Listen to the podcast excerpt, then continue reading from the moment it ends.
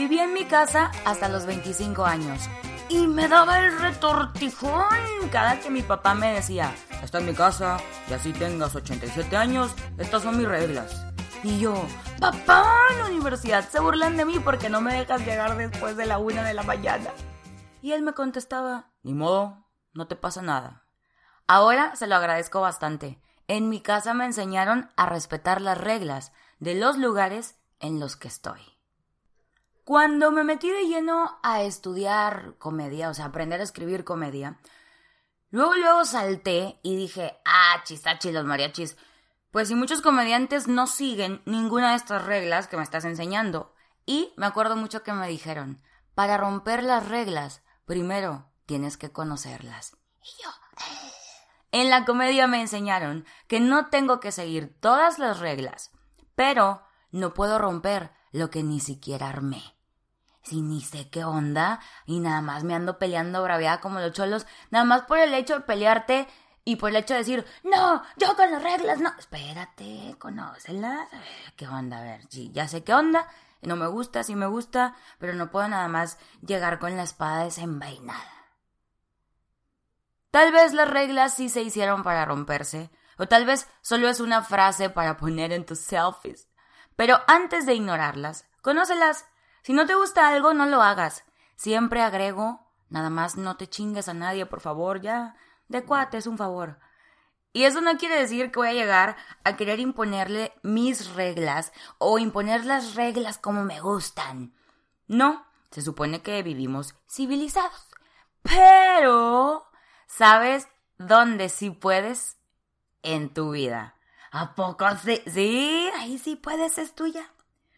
Hoy siento que este podcast será como un examen. Vamos a ver si hemos aprendido algo de todo lo que hemos estado platicando en el último mes. Y si no, ahora es cuando. me siento toda una samurai. Yo quería ser Gocumbre, pero, pero bueno. ¿Por qué me siento un samurai el día de hoy? Porque me encontré con una joya en internet es que hay bastantes cosas muy buenas que sí te aportan algo. Digo, también chisme is my passion, pero también apórtale ahí, nutrete emocionalmente, psicológicamente.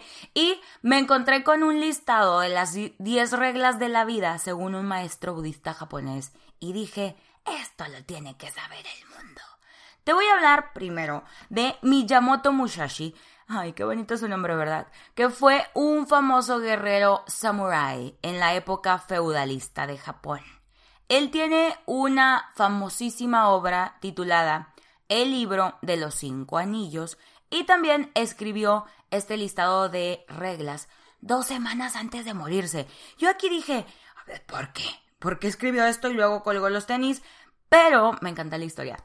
Em, estos samuráis pues se dedicaban a, ¿qué onda? Vamos a echarnos un tiro. Se lo aventaban, se moría el contrincante y era como, ¡uh! Gané. Para nosotros, o bueno, al menos que yo estoy de este lado del mundo, es como, como que mataban gente.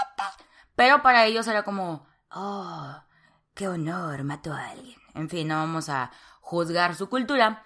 Pero me encanta porque a este hombre, o sea, me identifiqué. A los 30 años le dio como una crisis de los 30 y dijo, ah, ya me he peleado bastante y soy bien bueno con la espada, pero... Y si no he ganado porque sea bueno con la espada o bueno físicamente, sino porque entendí la mente de mi contrincante, hice ahí ya como un rap. Entonces, él pasó por una mudanza espiritual y dijo, ¿saben qué? Necesito como acá echarle coco y pensar qué estoy haciendo con mi vida. Y lo logró. Está bien bonito porque él conoció otras formas de expresión, no solo la batalla, y hacía esculturas, y pintaba, y meditaba, o sea, somos nosotros actualmente. Y fue a los 50 años, o sea, se tardó 20 años, cuando finalmente dijo, ay, ya, comprendí los principios del camino y comprendí de qué se trata este asunto. Al final de su vida, o sea, de los 30 a los 50 estuvo acá meditando, pintando y haciendo carlotas y pais, ¿cómo se llama? Sí, se llama el pay de limón. y hacía ejercicio. Le cambiamos los nombres actualmente, pero andaba en este viaje. Entonces, se va, esto sí está eh, medio denso, pero creo que es como que hizo su cuarentena. Se fue a los 61 años de este mundo, pero dos semanas antes dijo, me voy a ir a aquella cueva porque voy a escribir todo lo que aprendí. Y se fue a una cueva. Se aisló y dijo, ahora sí, voy a dejar aquí eh, testigo de lo que aprendí en este viaje. Y escribió este libro llamado El libro de los cinco anillos, como se conoce de este lado del mundo. Bueno, vamos a llamarlo Occidente, pero me gusta decir de este lado del mundo. Y ahí él escribió cómo podías enfrentarte a las peleas, ¿no? Cómo ser un samurái, cómo vencer a tu contrincante. Pero este libro se ha utilizado mucho en negocios y en marketing porque es como una considerada una de las mejores guías psicológicas de estrategia y excelente para los profesionales que necesitan imponer su marca y campañas y tácticas. Es como mucho la táctica que después te das cuenta que se puede aplicar a cualquier situación que exija planificación y una estrategia. Entonces, Ahí está el asunto de cómo llegó este hombre a esta iluminación. ¿De qué son estas 10 reglas que aparte de escribir su libro de tácticas nos dejó? Las 10 reglas de la vida. Un guerrero, samurái, era más que un combate. A ellos les importaba mucho este valor de la evolución personal. ¿Ok? No nada más, ahora le voy a picotear gente. ¿Qué onda? Muy bueno con la espadita y todo, pero ¿qué onda contigo? ¿Has crecido emocionalmente? Entonces, él dejó allá en su cueva, después de todo este viaje que ya te planteé, 30 años, ¿qué onda? Quiero encontrar el verdadero significado de la vida, a los 50 ya lo encontré, a los 60 me voy a una cueva y lo escribo. Así que ahí te van, checa, chécate estas 10 reglas porque tiene todo el sentido del mundo. Primera regla de la vida, aceptación. La primera de las reglas de la vida es aceptar la vida así como es y no como a huevo quiero que sea. Y no quiere decir que te resignes. Mucha gente piensa que aceptar las cosas es resignarnos y no. Aceptar es tener esta capacidad de asumir lo que está pasando, lo que nos está sucediendo y tener humildad y objetividad. La vida es lo que es y de cada uno de nosotros depende una actitud y es la de aprender de las circunstancias que no hemos elegido, pero con las que tenemos que convivir. Era lo que platicábamos ah, la semana pasada con esto del estoicismo. Cuando tú entiendes, a ver, no es que te resignes, tienes que ver sobre qué sí tengo control y qué sí puedo cambiar. Y lo que no, acéptalo. Porque si yo no acepto aquellas cosas que la vida tiene o me pone o me encuentro, lo único que voy a hacer es vivir en un sufrimiento permanente. Es una batalla interior que vas a perder, porque hay cosas que no puedes cambiar. ¿Así es esto? No, no sí, no, sí, sí puedes cambiar muchas cosas, pero hay cosas sobre las que no tenemos control. Y aceptar te va a llevar a aprender de cada situación. Regla número dos, piensa poco en ti y mucho en los demás. Ay, ¿por qué? Oye, para empezar, tenemos que estar sueltitos a, aceptar las reglas y conocerlas, primero que nada, y después ya puedes decir, eh, ok, esto no, esto sí. Porque se escucha feo, ¿no? Se escucha como, piensa poco en ti y mucho en los demás. Quien se detiene a pensar demasiado en sí mismo termina confundiéndose. Levantas como un muro frente al mundo y alimentas tus inseguridades. Más que pensar en uno mismo, lo adecuado, no te equivoques, Alma, lo adecuado es permitirse ser. La verdadera felicidad está en poder servir a otros. Y no quiere decir que tengas que andar descalzo por la vida y que tengas que quedarte sin nada y solo pensar en los demás. No. Pero cuando estás tan, tan dentro de ti, tan ensimismado, tan yo, yo, yo, yo, yo, yo, y no estás haciendo ni tantito así para, para los demás, pues vas a terminar por confundirte más, por confundir, por construir un muro en el que ya no sale nada de ti ni entra nada. Regla número 3. Aprende a desprenderte del deseo. El deseo, entendido como un anhelo por lo que se tiene, solo conduce a la insatisfacción eterna. Es como tener un barril sin fondo. Cuanto más tienes, más deseas. Y cada vez es más difícil satisfacerte, ¿sí o no? Ya te está cayendo el 20, yo lo sé. Miyamoto, allá en su cueva, y como muchos orientales, luchó por erradicar el deseo. O sea, ellos decían que quien mucho anhela, mucho se frustra. El verdadero poder está en tu capacidad de renunciar. El que necesita poco, con poco es feliz. O sea, de vuelta, no quiero decirte que tienes que estar envuelto en una sábana viviendo así descalzo en la montaña, pero toma un poquito y acomódalo a tu vida de estas reglas que estoy compartiendo el día de hoy contigo de nuestro maestro samurái Miyamoto Musashi. Entonces, tiene todo el sentido aprender a desprenderte del deseo. Ok, está bien que quiera cosas, pero entre más quiero, entre más necesito, más me voy a frustrar y más difícil será satisfacerme. Regla número 4. Evita darle lugar al arrepentimiento. El arrepentimiento causa mucho sufrimiento. Lo peor es que es un sentimiento inútil, la verdad, de nada. Y así lo deja o dejó Miyamoto en las reglas de la vida.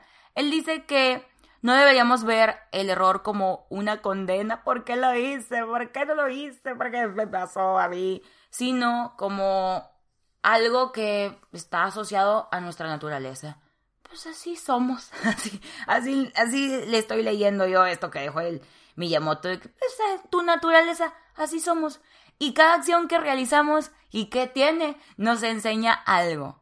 También nos cambia de alguna manera. O sea, si regamos el tepache, si actuamos mal, aprendemos. Y por eso, nada de lo que has vivido, nada de lo que hiciste, nada de lo que tú llamas errores es despreciable. Lo importante es aprender de ello, si no, pues de nada sirve. Regla número 5. Elimina las quejas y el resentimiento. ¡Ay, cómo nos gusta! La queja. Nada más, hace cuenta que te pusiste así con la loca en los zapatos y ahí te vas a quedar. Nada se gana con que tu mirada solo esté centrada en lo que no te parece bien, en lo que te obstaculiza el camino, en lo que te hizo daño. No, porque además de que te estás atormentando tú, me vas a atormentar a todos los que te rodean. No tiene ningún sentido, porque me voy a quejar y luego ahí te quedas, inmóvil y no hay un camino hacia la acción. Yo sé que es bien fácil y es mucho más cómodo quedarte en el papel de la víctima y quejarme y echarle la culpa a los demás. Porque si yo me hago responsable de lo que está pasando, de lo que me está pasando, si yo tomo acción, me voy a tener que poner a trabajar y me voy a tener que poner a pensar y a decir, ah, chis, esto no está bien, por aquí no, por aquí sí. Y qué hueva, ¿no? Ah, mejor le echo la culpa a los demás, es más fácil. Y según las reglas de la vida de Miyamoto, las quejas y el resentimiento envenenan a quien las está sintiendo y no sirven de nada. Al contrario, van a empezar así como el moho en los azulejos del baño. Ay, mira, se van a empezar a comer otros sentimientos positivos que puedas tener. Regla número 6. Deja a un lado los objetos que no necesitas. Ay, este me cayó así un piedrón en la cabeza. Los objetos influyen sobre tus emociones y tu manera de ver la vida. Si te apegas demasiado a ellos, van a terminar por tomar el control. ¿Cómo crees que voy a sacar la ropa de abuelita? Bueno, la ropa de abuelita tiene el control sobre ti porque no quieres desprenderte. Y esto hace que nuestra conciencia sea menos libre. Y aplica especialmente para las cosas que ya no necesitamos. Vuelvo a lo mismo, es que nos confundimos. No quiero decirte que te quedes sin nada, que regales tus muebles y tu ropa. No. Pero piensa, necesito esto. No. ¿Sí? Tengo más de un año sin usarlo. Nunca lo usé. Ah, no, pero a lo mejor un día me hace falta, déjalo conservo, ¿no? ¿Por qué? Esto finalmente te vuelve persona, una persona más insegura y una persona rígida, sí, pegadota, no, no puedo soltar nada.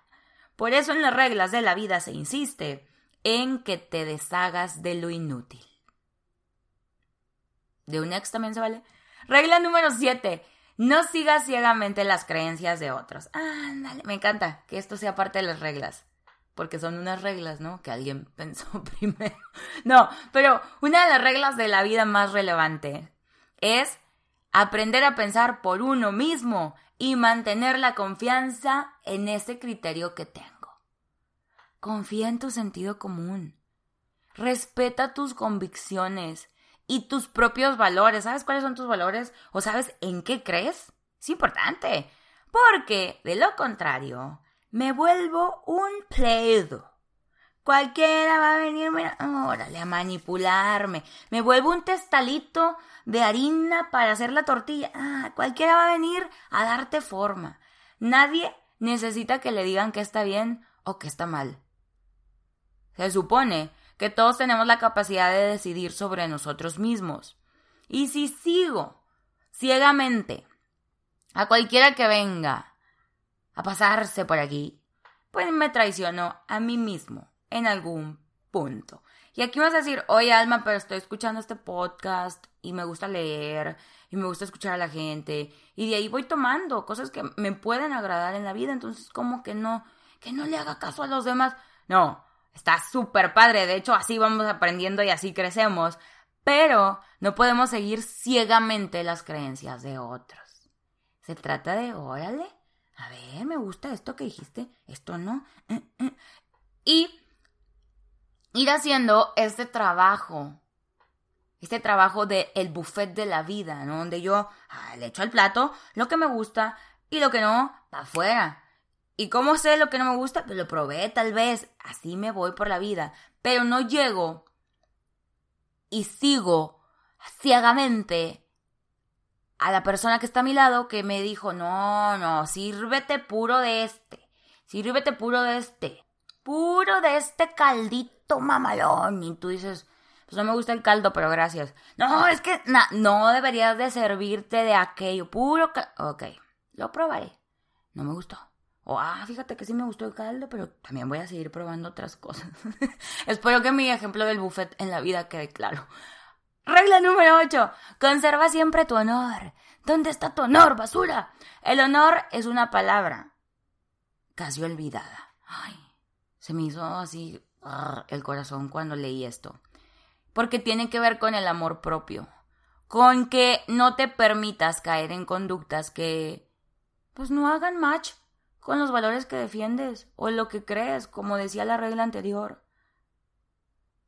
Esto es como si fuera una brújula que da lugar al orgullo cuando se respetan tus reglas o tu honor en contra de las tentaciones de que, mmm, ok, pasó esto por mi vida, pero yo sé quién soy y tengo honor. Es, es más bien como ese tesoro preciado de cualquier persona. Alguien honorable inspira respeto y consideración no lo exige, no lo impone. Atraes la buena voluntad y la consideración de los demás, incluso de los enemigos. Así como, no, yo, era mi enemigo, pero respeto su honor. Y así es como el honor le da valor a una vida. Un valor íntimo, un valor personal, es tuyo. Pero vale la pena que no nos olvidemos de esta palabra. Regla número 9. El amor no debe estar invadido por el apego. Las emociones en general son respuestas impulsivas. Si se razonan, se convierten en sentimientos. Wow. Entonces, estos son más profundos y están asociados a los valores y no a las necesidades. Es un rompecabezas todo lo que hemos estado platicando hoy. Ok, Mi sentimiento está asociado a los valores que tengo. Las emociones son, órale, braviados como los cholos impulsivamente. Y el amor es un sentimiento extraordinario. Pero, a veces, es que la bronca no es que el amor duele, el amor está mal. No, es que llamamos amor a emociones ciegas y pasajeras. Y esto ocurre cuando lo que inspira el amor es el apetito de algo o el apego. O sea, yo traigo unos vacíos ahí, como un queso roquefort. Traigo ahí unos agujeritos y ando viendo quién los llena. Y entonces, si no me llenan esos agujeros... Perdón, me dio mucha risa. Si no me llenan el hoyo, me voy a sentir infeliz. Y en estos casos, esto viene a dañarnos más que beneficiarnos. Algún día creo que vale la pena que le dediquemos especialmente todo el podcast a esta frase que es el título de un libro que me encanta. Te amo, pero puedo ser feliz sin ti, de Julio Jaramillo, porque habla increíble acerca de el apego y cómo una cosa es que, ok, puedo amar, puedo querer, pero el apego es, oh, sin ti no puedo ser feliz, no soy nada sin ti. No, manitos. Regla número 10. No temas a la muerte, que ven, ¿por qué les digo que me siento un samurai? Porque la semana pasada hablábamos de esto. Antepasada, ¿no? No temas a la muerte. Este es un hecho innegable. Somos mortales. La vida acaba y esto es una realidad natural. No debemos temer ni a la muerte propia ni a, la de los seres que amamos. Yo sé que duele y he estado trabajando mucho en este asunto de enfrentar la muerte. Porque obviamente no dices, ay, pues se murió la abuela. Ni modo, somos mortales. No debe doler, ¿no? Pues te va a doler. Pero hay que vencer el temor a la muerte viviendo intensamente la vida. Es más esta tarea no de que te valga madre que se mueran los que quieres, sino estar como satisfechos de que hasta el día de hoy, si ahorita cuelgo los tenis, he vivido intensamente. Mm. Me equivoqué, ustedes no se dieron cuenta porque se edita este asunto, pero me paré corriendo porque dije, este libro no lo escribió ningún Julio. Julio creo que canta. Jaime Jaramillo es el autor del libro Te amo pero soy feliz sin ti, donde nos habla de cómo vivir libremente, sin apegos y sin miedos. Está bien bonito porque aparte el libro es rosa. No sé, cuando yo lo leí era como, ah, este libro es mi amiga. En fin. Estas son las reglas de vida de, y lo puedes googlear y ahí están para ti, yo no me las saqué de la manga. Y son las reglas de vida de Miyamoto Musashi que han sobrevivido mucho tiempo, tienen mucha sabiduría y también como que inspiran, ¿no? Dices tú, este hombre en su cueva a los 60 años, después de hacer todo este viaje a los 30, que dijo, ay, sabes que soy bien buen samurái, pero la vida tiene que tener otro sentido, no nada más que vine a ser samurái y nos invitan a esa paz interior, a ser realistas, no nada más como, ay, todo tiene que estar bonito, mucha paz. No, pero ¿por qué? Entonces nos están dando ese empujoncito a enfocarnos en nuestra esencia y no en lo que, en la apariencia. para que se escuche bien, enfócate en la esencia y no en la apariencia. Que a veces es intrascendente, ¿no? ¿Qué es lo que realmente importa en la vida? Pues para que no te vayas a una cueva y no tengas que perderte durante 20 años. Él ya lo escribió, yo ya te lo compartí. Pasa nada, pasa nada, tenemos que seguir regándola, tenemos que seguir cagándola, pero pues es importante que también le vayas echando ganas, ¿no? Como dijo Miyamoto, está bien, no pasa nada si te equivocas, pero apréndele. Ya me voy. Soy Alma Blanco, así me encuentro en todas las redes sociales como Alma Blanco, el alma de los tacos. Y por ahí nos echamos el chal positivo. Que tengas muy bonito lo que sea en este momento que sea. Mañana, tarde, noche. Te mando un beso. Adiós.